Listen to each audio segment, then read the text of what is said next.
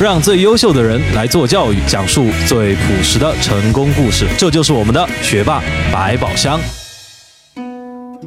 大家好，欢迎来到我们本周的学霸百宝箱，我是主持人队长。已经有一段时间没有和大家交流了，主要是因为在开设学霸百宝箱驻扎世界各地的分站点，今后大家可以期待来自世界各地更多的嘉宾和更有趣的主持人们。好了，今天来到我们学霸百宝箱录制现场的嘉宾是来自四川音乐学院的静瑶。人们常说杀不死我的，让我更坚强。今天这位嘉宾就是在年轻的时候就经历过生死，而成长为今天一位精炼优秀的职场人的。那么他到底会给我们带来怎样的故？故事呢？下面就让我们请上静瑶，开始她的故事。来，静瑶和大家认识一下。大家好，我是静瑶，很高兴来到我们的这个学霸百宝箱。嗯，好，静瑶。那么听说你今天给我们带来了很多不错的、有意思的故事。那么今天你想第一个故事从哪里开始呢？我还想是从我现在工作的这个角度吧，因为我是在教育咨询公司工作。那我们公司是源自英国，主要是做一些精英教育相关的。那关于精英教育，也是现在我想很多家长、很多学生都很关心的一个话题。那什么叫精英教育呢？就是贵。这个当然可能是需要一点点金钱、时间去去累积的。是。那更多的，其实我觉得是一种精神和生活方式的一个传承。怎么讲？对，那这个其实。可以从我的一个经验吧，我可以分享一下我在英国游学以及就是工作的这个经验，来讲一讲我所看到的精英教育是怎样的。OK，对，那这个精英教育就跟刚刚你说的一样，很多人是认为它是需要金钱累积的。那我觉得它不仅仅需要金钱，需要资源，需要这个时间，当然也很需要这个心思。呃，有一个这样的一个非常小的一个细节可以体现，就比如说礼仪吧。那我现在说到礼仪，你可能会觉得这个是服务。行业大家可能需要的礼仪，对对吧？那其实呢，在英国的这个就是贵族学校，有专门一堂课，称作叫做这个礼仪培训。礼仪培训，对他可能会教你怎么去吃西餐，怎么去穿衣服，怎么跟别人去问候，这些小的细节是对去展现。那我们现在就讲讲我们中国人通常喜欢跟怎么跟他们去问候，握手吗？还是打招呼？通常你跟大家是握手还是打招呼呢？这个。因为我读书的时候，读书的氛围没有那么正式，可能就大家就点个头，嘿兄弟，嘿 bro，what's up，就这种就可以了，对吧？对我们其实打招呼的方式有很多种，常见的比如致意、微笑，对吧？这个双眼的注视，我们的眼神的这个交流，微笑很重要。是。那同样的，在很多的这种就是商务场合，甚至包括我们很多学生去面试，他都需要给面试官的一个第一印象。那么第一印象的时候，怎么去展现你的这个自信，你的这个就是这个素养，综合素养的体现？那么我们的这个握手其实是一个很好的，嗯，与人沟通的一个方式。对，那我们其实可以试一下哈，我们俩就这样握一下。对，那就是一个错误的，我们称之为死鱼握法。为什么？大家可能现在看不到我们两个怎么去握的，那其实是可以描述一下。刚才我和主持人握的时候呢，他可能是觉得我是女性，他会比较含蓄一点，所以他就握了我的指尖的前半部。是对，那我们再试一下我们这样的一个握法呢？我们现在是虎口相交接，是对，你会觉得哪种感觉让你觉得我更诚对、更诚恳、更自信、更热情呢？呃，第二种吧。对，第二种，那就是很多的文化差异造成了我们中国学生可能在表达的时候可能会有一些含蓄，对吧？在国际礼仪上，我们的这个握手的规则就是需要我们把双手的这个虎口相交，然后我们的这个四个手指托住另外的一个另外的一个手掌，然后稍微有力度的这样摇晃。两到三次哈，不用非要去计数，但是会有一个这样的一个时间段，然后去问好。那你看，刚才我们这样没有说过，没有没有说话，对不对？我们只是一个行为的展现。是。但是你可以对我的第一印象会觉得我会比较自信，想跟你去沟通、去交流，对吧？这就是一个呃自己的一个怎么讲呢？一个一个呃心理通过我们的行为去呈现出来的一种方式。那包括我们的餐桌，我们用餐。我们经常可能吃西餐的时候，面前很多餐具，可能会很担心，因为现在国际化交流越来越多，我们很很多时候都在想，我们该怎么去用餐，对不对？很很担心，到时候可能有一些怯场的一个这样的一些。其实中国人用刀叉，很多人其实是有比较美式一点哈。呃，也不讲美式一点，就是我们都还讲不上美式，比较中式一点，我们这样说。对，会比较就是说比较担心自己会用错，因为现在我的工作会有有很多时候会接触到一些专业的、比较正统的、正式的这样的一些宴会，那很多人在面前很多餐具的时候，如果说他没有受过这样的一些呃文化熏陶或者是教育的话，他可能就会。很担心自己用错，甚至会出现这样的一些错误。我觉得会会担心自己用错，都应该是下一个 level 的事情了。很多人的 level 可能是。管它呢，只要能塞到嘴里就好了嘛，对吧？但如果你是在和一个你很重要的商务伙伴去做这样的一个，就是通过用餐吧，我们称作餐桌文化，这样去进行一个商务的这样的一个那我今天就点中餐，中餐对不对？那中餐其实也有中餐的这样的礼仪呢，对，因为其实我们在这个呃。我接触礼仪的这个原因其实也是非常有趣，是因为当时我是想在英国去进修，然后我知道在牛津的这个呃学校有一些传统，会在这个就是面试前，我们的一些呃面试官会组织一些活动，我们可能会有一些嗯高桌的一些晚宴。那么这些正式的晚宴的时候，其实也是这些面试官在考察你有没有这样的一个就是家庭背景，因为我们西方常说这个就是呃。餐桌礼仪是教养的这个试金石，它也是需要通过一代代积累，曾呈现出来它这样的一个素养。是对，大家可能会通过吃饭，我们就可能会有一些初步的考察了。所以我很担心，在这个印象分的第一次见面的时候就出现一些不好的印象。所以这个时候呢，我才要去学习礼仪，想要去了解。以以前也跟你一样，可能认为礼仪只是服务行业他们可能重视的一件事情。那当时我就去搜索中国什么哪些机构在做礼仪，就发现哎，咱们大多数都是一些针对一些服务行业的学校呢。那么这样的一些精修礼仪也是在英国，呃，有一个专门的这样的一个机构，也是我现在工工作的这个公司，呃，他就专门做这样的一个礼仪的一些文化的这种就是培养也好，传播也好。那么对，那我们在吃饭的时候，其实面前。我们有很多餐具，对吧？比如说有这个面包盘，有主菜盘，有这个酒水杯。那这些东西该怎么去用呢？其实很简单。我经常有些时候跟大家呃聊天的时候，分享的时候，就是说你可以记一个单词，宝马车，大家都知道，对不对？BMW。对，那你想一下，面包第一个单词左边，那对于我们的面包盘永远在我们的左手边。OK。那我们的中间这个主菜。门口对，所以说它这个 M 在中间，那那个 W water wine，对对对，我们的这个就可以在我们的这个右手边，永远就不会出错。好，那么我们的这个餐具面前这么多，到底是从外吃还是从内吃的话，它也有规矩的。不是从外吗？对，我们就是要从外往里去吃。对，那像这样的话，刀和叉的这个拿法，哪只手该怎么去拿？我们也可以记一个字，刘德华的这个刘字。对不对？它的那个叉是在我们的左边，刀是在右手边，一个立刀旁。这样的话，你记得这些简单的一些方法，你永远都不会在餐桌上去怯场。对，就是左撇子怎么样？左撇子的话呢，我们通常会在西餐的时候还是遵循这个西餐的这样的一个拿法，特别是在正式场合。如果是一些私人朋友的聚会，当然是你自己的习惯为主。那当然，我们也可以通过。去拿这个刀叉分辨出来究竟是欧洲人还是美国人？哦，为什么呢？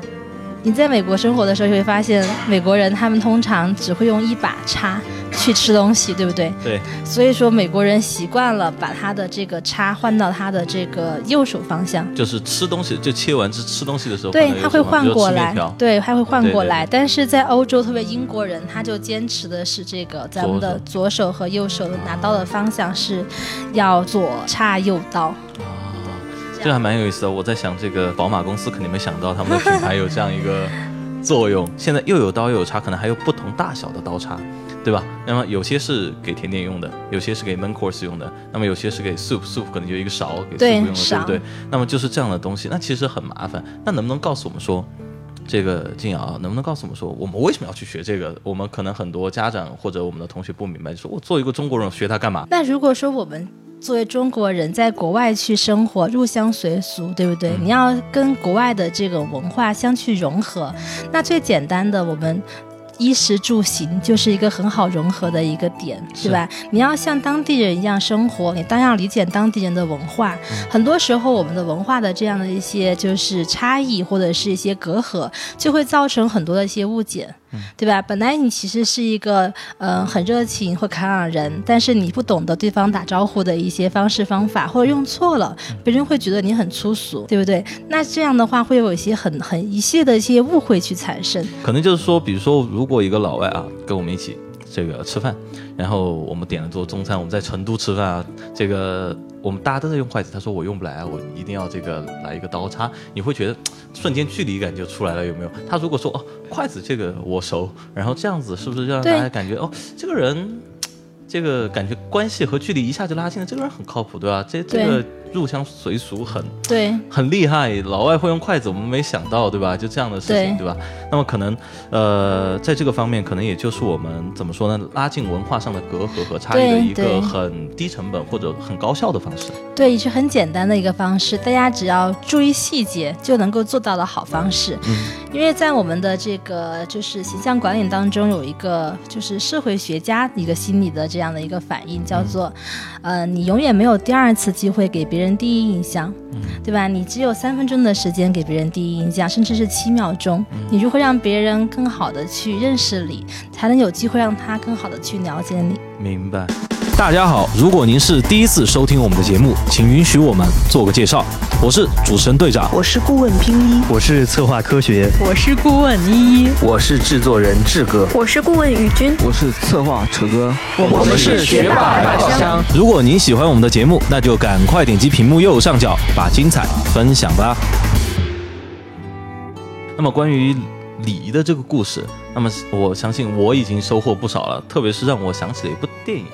电影名字叫《King's Power》，就是哎叫什么中文叫《王牌特工》对，Manners Makes Man。对，Manners Makes Man。所以说，嗯，怎么说呢？其实里面就第二部里面有个镜头就让我很印象很深刻，就是咱们的男主要去这个女主家第一次拜访，女主家是皇室，印象印象记得很深。丹麦，丹麦还是荷兰的皇？是一个皇室家庭。对，然后进去烤的就是餐桌礼仪，然后男主说。我其他什么都不擅长，就我进来的时候，我师傅教我餐桌礼仪教了好久，对吧？就这个事情我擅长。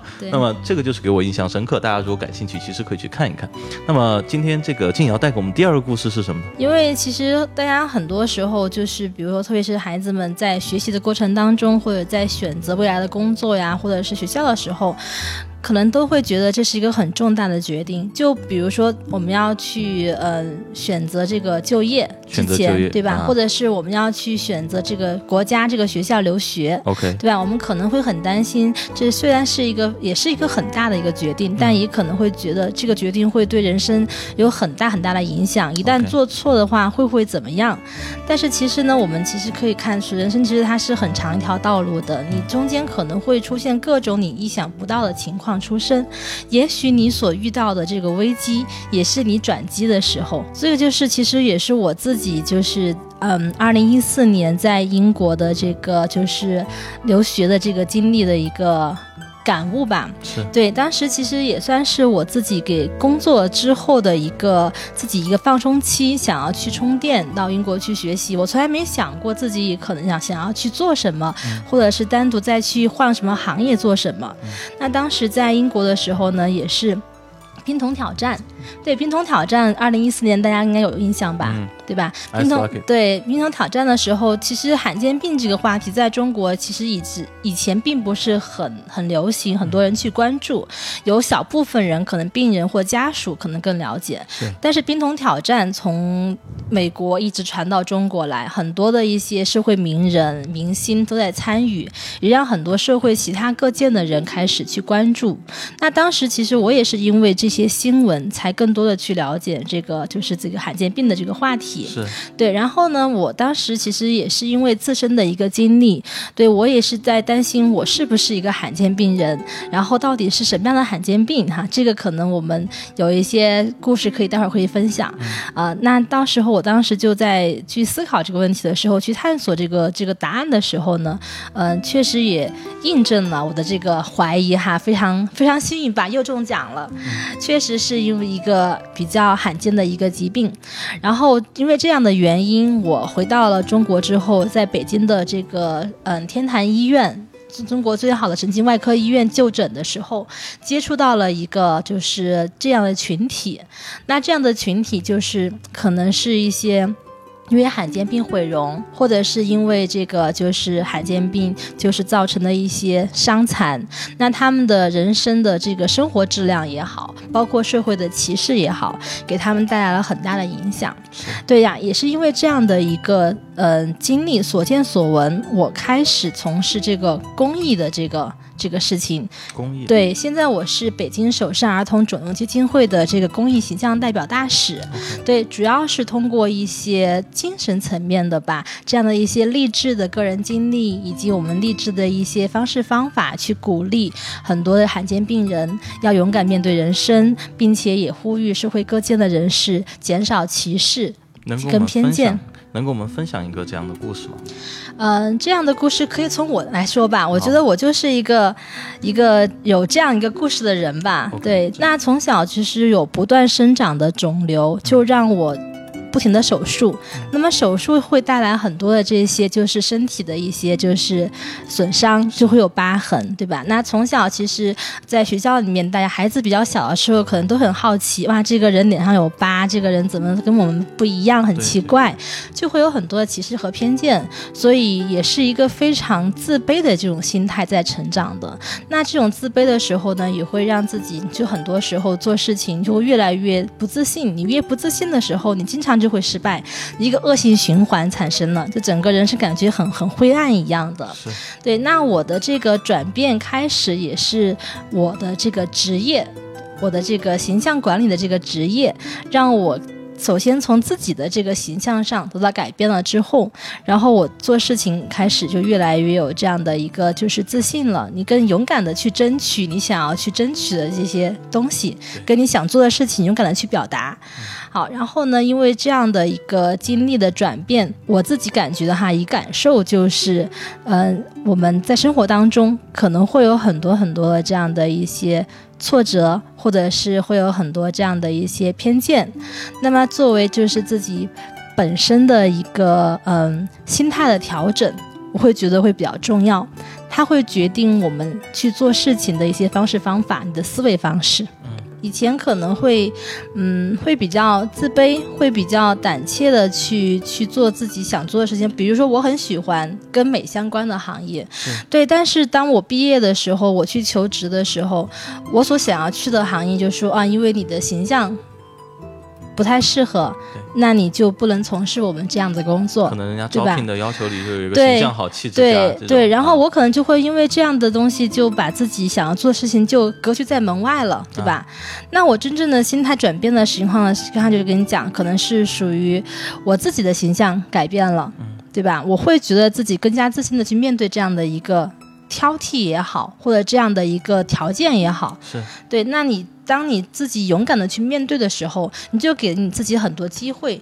就算是失败，你不会说觉得是因为他是因为偏见，你会从你自身去寻找一些问题，你不停的去改善自己。OK，那对于对自己的这个可能外貌或者形象还没有太多信心的同学，你能给他们一些什么建议，说来做一些改变？就是说，因为。我们在读书的同学，他可能没有条件说来改变自己形象，或者没有时间或者心思，甚至没有精力、金钱来花在这个事情上。那么他们能做什么呢？我们其实可以从生活方式上进行一些改变，就比如说我们自己日常的时候，我们更加。关注、重视自己的一个整洁，不论是男性还是女性，可能女生可能会比男生要好得多哈。很多男生就会觉得啊，反正男生嘛，如果我太太爱美了，大家会觉得我是不是有点奇怪？对，有点奇怪，对吧？但是就是这样的一些。思想的一些就是不同的这种想法，会造成男生就觉得我越糙越好，对吧？有道理。对，然后反而这样的话，当然形象可能大家第一印象就会觉得这个人很不修边幅。对对。然后第二个呢，其实更应该知道什么样的时间、地点、场合该怎么样的去着装，嗯，这个也很重要。对，那这个的时候，我们可能孩子们在学校里面可能穿校服的时候比较多。对对，那在生活当中，就比如我们去举个例子吧，去面试，他面试的时候他应该怎么去穿？对吧？面试的时候，我们当然可能是稍微穿的正式一点会比较适合。那么正式里面，我们常会讲，那么裙子和裤子，你觉得女生来讲哪更正式呢？对女生来讲，其实我个人比较偏向于裙子，但是看你搭什么。但是可能从现实上来说，可能裤子要正式一点。但是就是要穿裙子。对，看来第一感觉还是对的，对吧？对，就是比如像这样的一些场合，女士穿裙子会比穿裤子更加的正式端庄。那裙子的长度该有多长？到我们的膝盖的这种长度。正装应该是对，就是像这样的一些小的细节吧，它可能就会让你自己的这个形象上，至少别人看起来，对吧？会觉得跟你以前有些改善，对吧？你自己也会觉得你可能会更加更加自信。对，其实这个点。让我想起了一件事儿，就是说，其实你看，我们中国的很多的咱们的男生女生，其实不到大学求职的时候，都很难有一套正装。但是有可能在国外的时候，可能一些小朋友可能七八岁、十岁，第一次 whatever 生日，这个十岁的生日宴会，或者说去参加别人的什么 party，或者说这个呃初高中的我们说的舞会这样的社交舞会，那么这种他可能都会有第一次自己的正装或者晚礼服。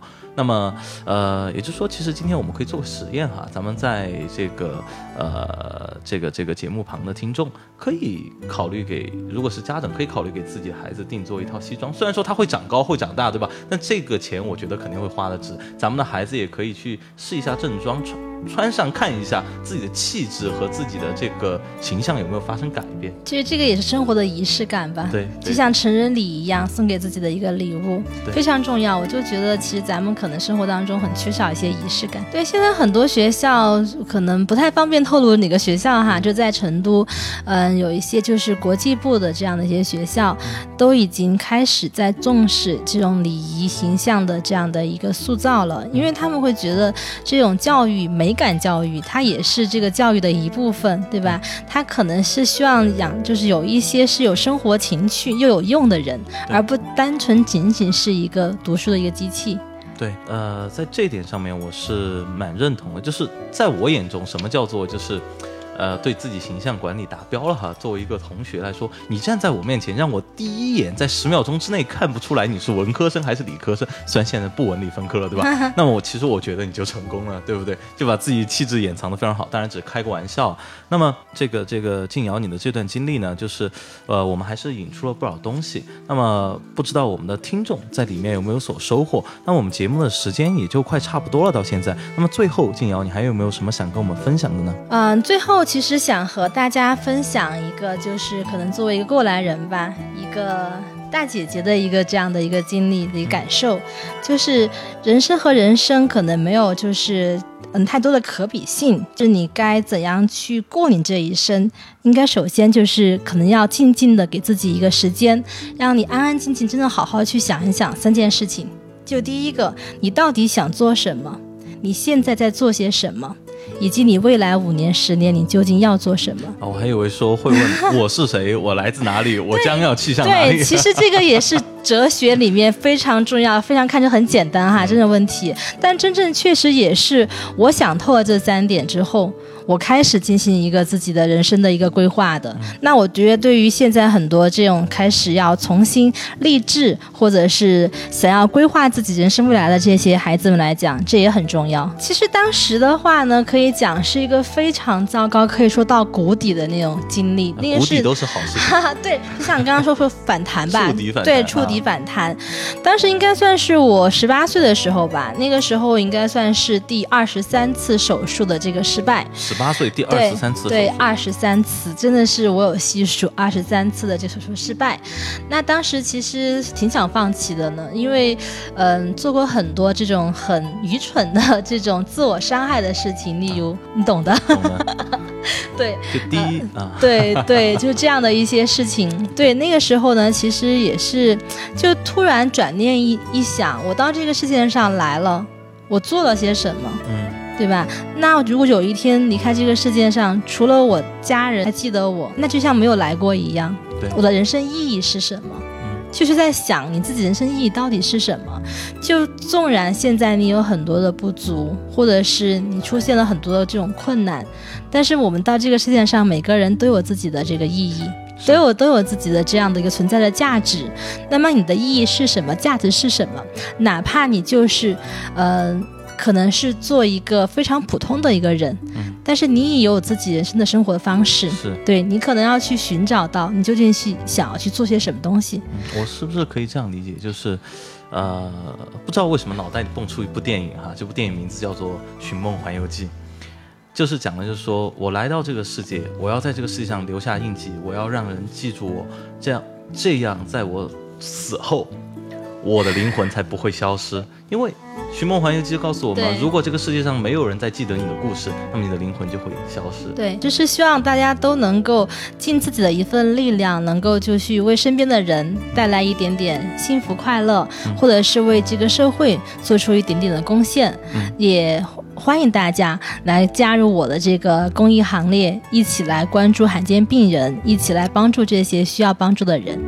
好，那么啊、今天听的故事，其实我感触挺深的，也再次感谢静瑶来到我们学霸百宝箱节目的录制现场。我们今天的节目到这里就全部结束了，感谢大家的捧场。我们下周星期四晚十点，学霸百宝箱不见不散。谢谢静瑶，再见。拜拜。